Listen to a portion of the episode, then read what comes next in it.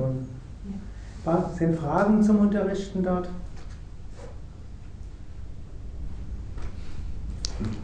Vielleicht eine doch noch. Viparita Karani, das ist mir immer noch, es wird immer verschieden gesagt. Es gibt Leute, die sagen, es wäre der unterstützte Schulterstand, es gibt Leute, die sagen, es ist auf keinen Fall der unterstützte Schulterstand. Und es gibt da verschiedene Auffassungen, da bin ich nicht ganz sicher, was mhm. nun passt. Viparita heißt um, umgedreht und Karani heißt die Verursachung. Viparita Karani ist die Verursachung des Umdrehens. Das geht jetzt im dritten Kapitel. Okay. In der Hatha Yoga Pradipika wird dort nicht genau beschrieben, was es genau ist.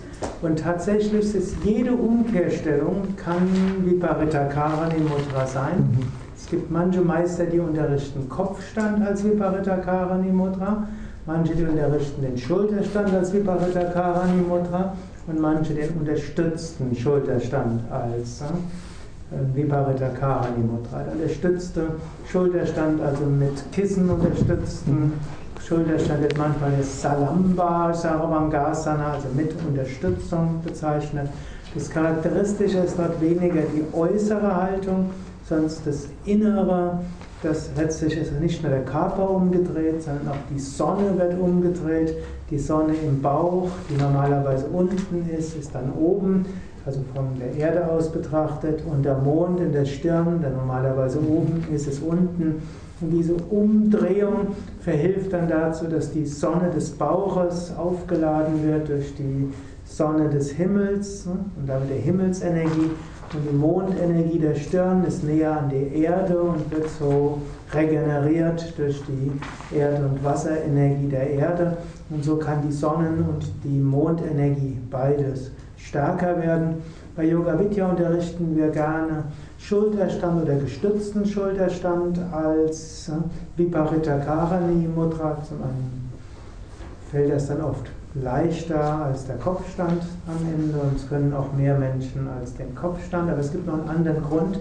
Der Schulterstand wirkt ja auch auf das Vishuddha Chakra und das Vishuddha Chakra ist, wie der Name sagt, das Zentrum der besonderen Reinigung. Shuddha heißt Reinigung, Vi heißt andere oder besondere und das ist also die besondere Reinigung.